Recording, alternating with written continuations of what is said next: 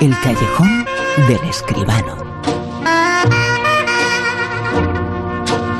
Y atención, porque hoy aquí José Manuel Escribano en el callejón va a hacer una sección de cine, pero de libro, absolutamente de libro. Y ahora les explicamos eh, por qué decimos esto, pero antes eh, les saludamos. José Manuel, muy buenas, ¿qué tal? Buenas noches, Bruno, ¿qué tal? Bueno, en tantas ocasiones hemos hablado esa noticia, esa actualidad. Vuelve la actualidad un poquito en el mundo del cine. Eh, sí está volviendo también el mundo del cine eh, a todo esto. Una actriz española que iba a ser entrevistada eh, por, eh, por servidor para otra cosa hoy, bueno, ya tenía un rodaje y tiene un rodaje hoy.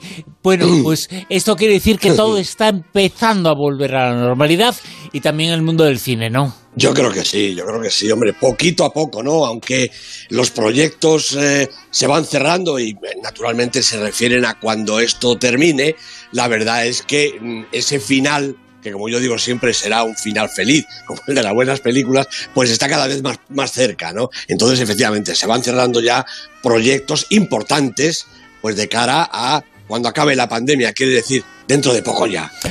Y vamos a hablar, en primer lugar, de un personaje que es historia viva del cine, Scorsese. Porque es actualidad, eh, es noticia y es noticia el hecho de que se haya pasado a las películas sobre el oeste. Es, verdad, es verdad.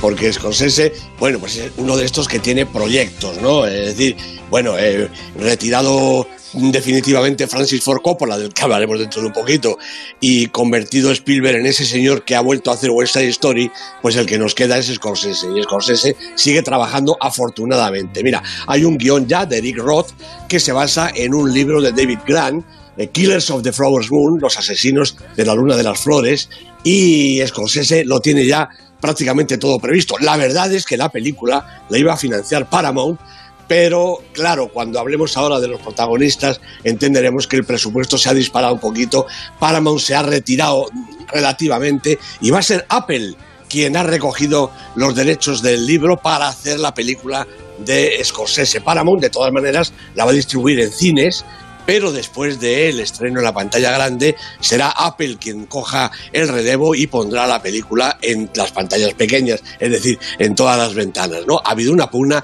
importante porque Netflix también quería la película. Netflix acaba de, hacer eh, el irlandés con Scorsese, de verdad que bueno, Apple le ha ganado un poquito así por los pelos, ¿no? Los protagonistas, pues nada menos que Leonardo DiCaprio y Robert De Niro. Mm, yo creo que la gran pareja, no es que sean pareja ellos, pero los dos grandes nombres ahora mismo del cine americano, ¿no? Bueno, el libro cuenta la conspiración que, que surgió en Estados Unidos, yo creo que es una cosa relativamente poco conocida, para matar indios, indios millonarios, en un momento en que los Osage, una tribu de indios, se convirtieron en las personas más ricas del continente. Y uno tras otro, pues comenzaron a aparecer asesinados porque había unas eh, fuerzas ocultas a las que aquella cosa no les gustaba ni siquiera un poquito. Esto fue a principios del siglo XX y dice la historia que fue esta matanza, estos asesinatos fueron los que dieron origen a la creación del FBI, nada menos, ¿no? Y apasionantes son algunas eh, películas, eh, José Manuel, películas de cine que tienen su base su comienzo en el mundo del libro, pasar del libro al cine eh, es un valor, eh, si el libro es muy bueno, la película también lo es, ¿no?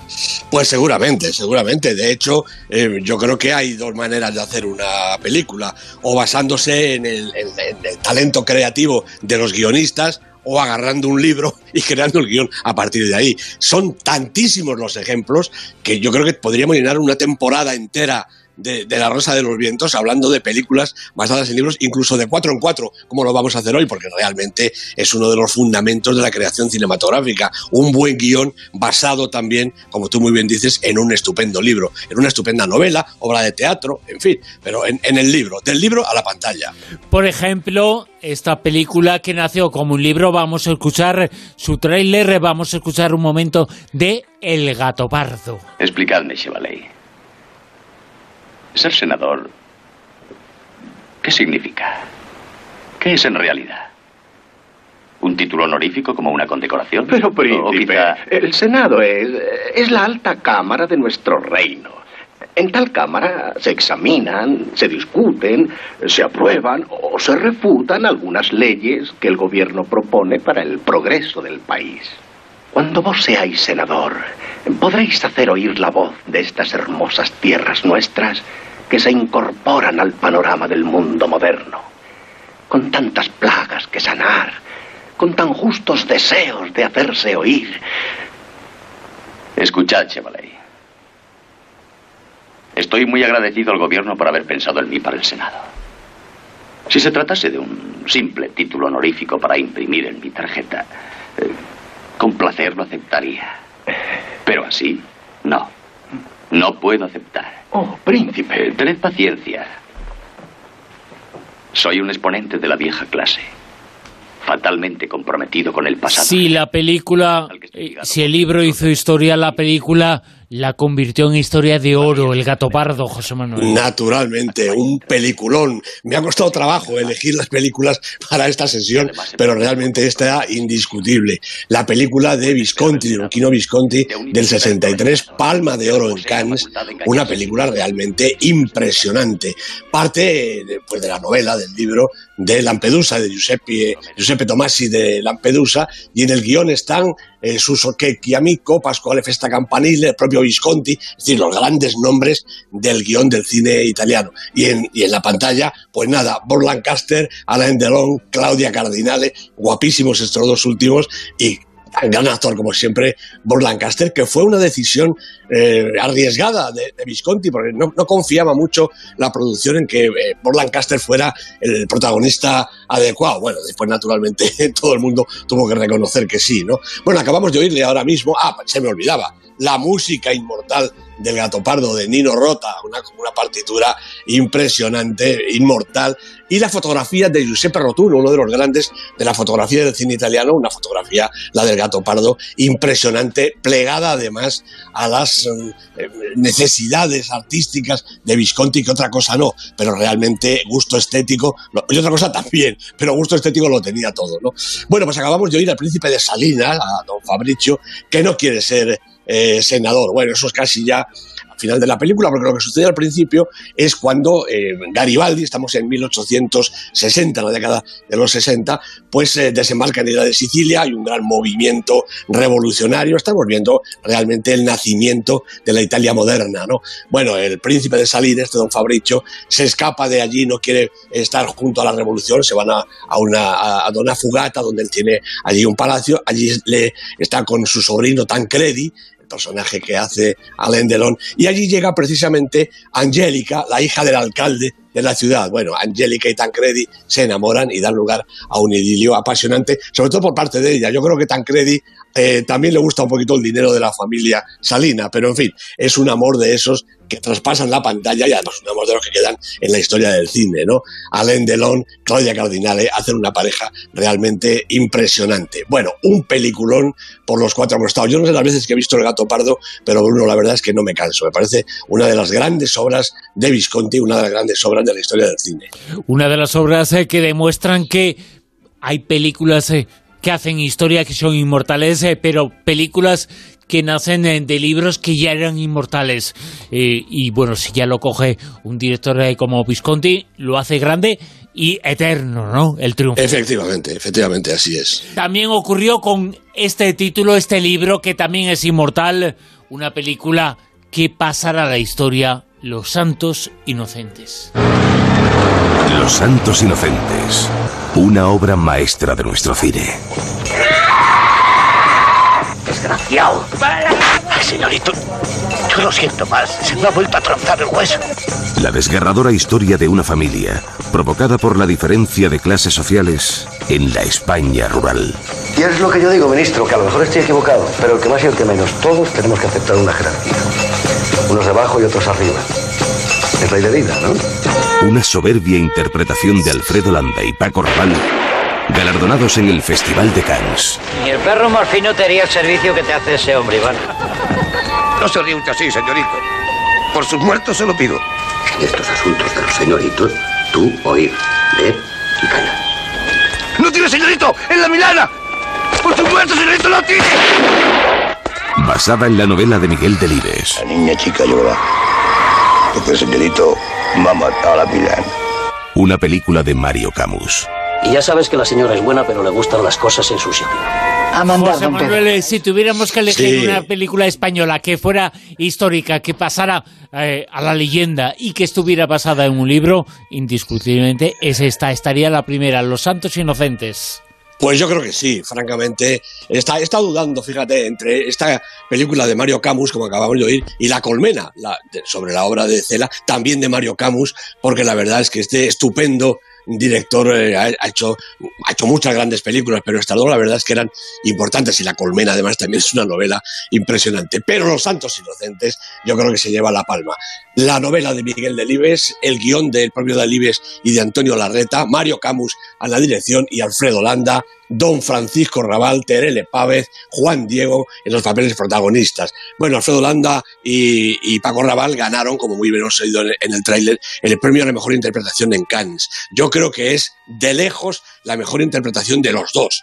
De, Alfredo Landa porque está realmente en su sitio como muy pocas veces y Paco Raval porque es que se metió tanto en el personaje, en este régulo, en, perdón, en este Azarías, el hombre medio disminuido mentalmente, pero de una vitalidad extraordinaria, que creo recordar que hasta su mujer, Asunción Balaguer, la, la gran actriz recientemente fallecida también, lamentablemente, le regañaba porque Paco Raval se llevaba el personaje a casa.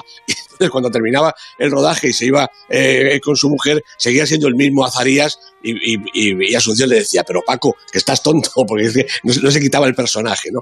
Bueno, pues Paco y Régula, su mujer, que ya Terele Pávez, pues son eh, unos peones, unos campesinos que están trabajando pues para el señorito. Este señorito que es Juan Diego, un hombre bien relacionado, que vive en una auténtica aristocracia, sobre todo mental, y que trata a sus servidores pues como la suela del zapato o poco menos. Ellos obedecen sin rechistar todos los caprichos del señorito porque están convencidos de que su vida es así, de que el destino les ha marcado exactamente ese modo de vida. Bueno, Azarías es un poco el que dinamita eh, todos los sucesos porque tiene un pájaro al cual el señorito pues eh, un día tiene el capricho de disparar y matar. Y naturalmente eso desencadena la tragedia. Una tragedia que además está, yo creo que dentro absolutamente de la raíz de, de la vida española, del mundo español, sobre todo del mundo campesino.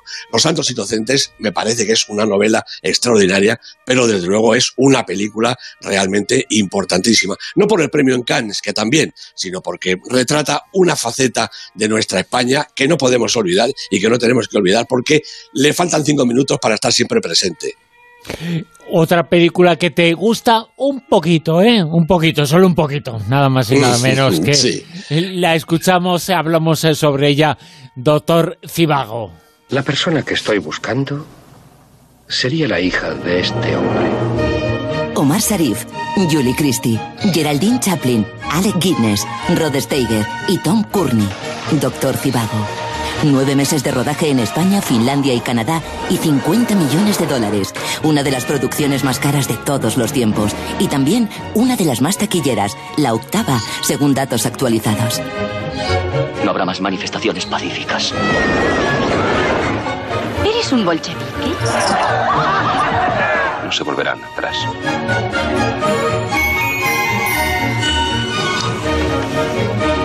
Premiada con cinco Oscar por su guion, fotografía, dirección artística, vestuario y música. Las balalaicas del tema de Lara, compuesto por Maurice Jarre, hicieron de esta banda sonora un auténtico clásico popular. Y la verdad es que es un clásico, Doctor eh, Cibago, cinco Oscars duda. y muchas eh, cosas y muchos eh, recuerdos y muchos comentarios que se pueden hacer sobre una película que está ya con letras de oro en la historia del cine. Pues así es, también procedente de una magnífica novela, Doctor Cibago, de Boris Pasternak. El guion es de Pasternak y de Robin Bolt. David Lean, el gran, el grandioso David Lean, uno de los mejores directores de la historia del cine, es el responsable de este Doctor Cibago del año 65. La música, como bien hemos oído, de Maurice Jarre, otro tema inolvidable. Cinco Oscars, cinco globos de oro, una película extraordinaria, muy taquillera, como hemos oído, no la octava, porque eso era en el año 65, ahora realmente ha caído en el ranking, pero eso no importa, porque en su momento realmente produjo los beneficios que tenía que producir. Esta historia que sucede bueno, pues eh, en Rusia, en los comienzos del siglo XX, de alguna manera también el nacimiento de la Rusia moderna o de la Rusia premoderna, podríamos decir, porque las cosas en el siglo XX han cambiado mucho. ¿no? Bueno, el doctor Zivago es, eh, exactamente Omar Sharif, como todos recordamos, un, un poeta eh, y físico y también médico que trabajó en el campo de batalla. Él estaba casado con eh, Tony el personaje de Geraldine Chaplin, pero había tenido ya sus amores eh, con una mujer extraordinaria, bellísima, Lara, la Lara del tema Julie Christie. Bueno, Omar Sharif y Julie Christie mm, forman aquí otra de esas parejas realmente inolvidables del cine, ¿no? Sucede toda la historia, sucede toda la revolución rusa, eh, Yuri y Lara están separados, pero al final pues eh, vuelven a encontrarse en un par de veces, porque esta es una historia de ir y venir, aunque el amor de Yuri por Lara nunca ha decaído, siempre se ha mantenido. Y bueno, pues termina realmente cuando eh, Yuri llega al final a su hogar, eh, descubre que toda su familia ha desaparecido, entonces va en busca de Lara enfermo de una manera ya terminal y con ella eh, termina sus días reconociendo que está absolutamente enamorado de ella. Una historia trágica, pero una historia bellísima y una película impresionante también. Lo mismo que he dicho antes, una grandiosa novela, una más grandiosa todavía película. Y no podía faltar en este repaso, es una película también histórica, es un libro histórico, hablamos del Padrino. Nos conocemos hace muchos años y por primera vez vienes a pedirme ayuda. Ya casi no me acuerdo de cuando dejaste de invitarme a tu casa a tomar café. Y creo que mi mujer es madrina de tu hija. Pero hablemos claro. Nunca has querido mi amistad. Te asustaba tener relación con nosotros. No quería correr ningún peligro. Mm, entiendo paraíso era América. Tenías tu negocio, la vida te iba bien, la policía velaba tu sueño con la ley y no me necesitabas. Pero ahora vienes a mí a decir, don Corleone, pido justicia. Y pides sin ningún respeto. No como un amigo. Ni siquiera me llamas padrino. En cambio, vienes a mi casa el día de la boda de mi hija a pedirme que mate por dinero. Lo que pido es justicia. Eso no es justicia. Tu hija está viva. Quiero que sufran.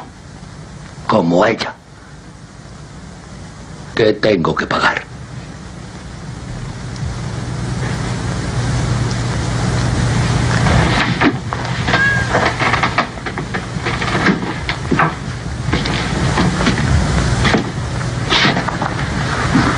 Buonasera. Buonasera. ¿Qué he hecho para que me trates con tan poco respeto? la obra histórica de bueno. la película de Coppola. Pues sí, esta es la mejor película de la historia del cine. Bueno, pues hay quien dice que sí, ¿no? Eh, ¿Cuál? ¿La primera, la segunda, la tercera? Bueno, las tres juntas, ¿no? Realmente una película, tres películas impresionantes, la gran obra de Francis Ford Coppola del año 72, del 74 y a la tercera parte en el 80. Mario puso sobre su propia novela, ha escrito el guion junto con eh, Francis Ford Coppola y los protagonistas pues nada, Marlon Brando, Al Pacino, James Caan, Robert De Niro, Robert Duvall, Diane Keaton, Andy García, en fin, una cosa realmente impresionante. También impresionante en toda esta serie la fotografía de Gordon Willis, uno de los grandes eh, directores de fotografía de, toda la historia, y esta música que estamos escuchando nuevamente es de Nino Rota, el grandísimo compositor italiano con una partitura absolutamente adecuada a esta historia. 1945 eh, don Vito Corleone casa a su hija Connie y entre todos los invitados pues aparece este pobre hombre que no sé ni cómo se atreve a pedirle a don Corleone que haga esta fechoría nada más que porque él, eh, bueno, pues es padrino de su hija y es, en fin, son amigas de la familia, ¿no? Bueno, la historia es la historia pues de alguna manera también la historia de América. Son formidables estas películas que parten de estas novelas que también cuentan una historia de una nación creciente. ¿Qué parte de la historia de América cuenta esto? Bueno, pues la historia de la mafia, que no es precisamente baladí en la historia de, América y donde estos eh, personajes han ocupado las páginas y los momentos de poder mm, muchas veces más grandes de la economía y de, toda la historia del país, ¿no? Bueno, pues aquí está eh, Don Corleone, que tiene tres hijos, eh, Sony, que es eh, James Caan, Fredo, que es el que menos vale aparentemente de los tres, interpretada por el magnífico y tristemente desaparecido John Cassale, y luego el más joven de todos, que es Michael Al Pacino, que va a ser el que tome el relevo en la segunda parte y también en la tercera. En la segunda parte, en la que además eh, Francis Ford Coppola utilizó un recurso muy interesante, y es que como en la primera parte no le había cabido toda la novela, pues en la segunda parte utiliza como un flashback el crecimiento, la juventud y los primeros años de Don Corleone en, Italia, antes de, trasladarse a América, el papel que hace Robert De Niro precisamente, ¿no? Y luego en la tercera parte ya Michael Corleone es el que es el capo, es el jefe, su padre ha fallecido y entonces Michael Corleone es el jefe de la familia, ya es mayor, tiene 60 años y es muy combatido y está absolutamente en peligro siempre. Bueno, al final es Vincent, eh, el, personaje que hace Andy García, el que se va a acercar seguramente de la familia. Ahí termina la saga, pero realmente hemos disfrutado de eh, siete, casi ocho horas de cine realmente extraordinario. Como digo, no sé si es la mejor película de la historia del cine, pero de luego una de las más grandes y de las más importantes y consagra a Francis Ford Coppola como uno de los grandes directores de la historia también. Y la música también muy importante en esta película, que no ha recordado. Maravillosa, maravillosa. Escuchamos un poquito, ¿te parece, José Me parece fantástico. lo oímos.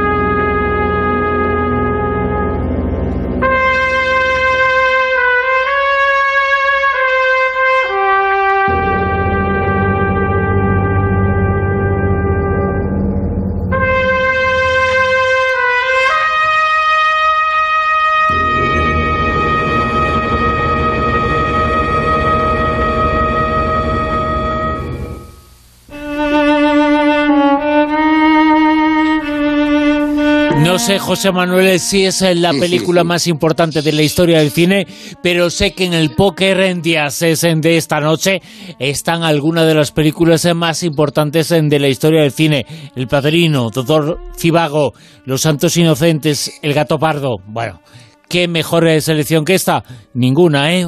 Ninguna. Pues hombre, efectivamente, habrá otras tan buenas, pero mejores yo creo que no, porque realmente estas son cuatro, son cuatro pilares de la historia del cine, del cine español y del cine mundial. José Manuel Esquivano, la semana que viene hablamos eh, de cine, hablamos una vez más eh, de arte. Gracias. Un abrazo, Bruno, hasta luego.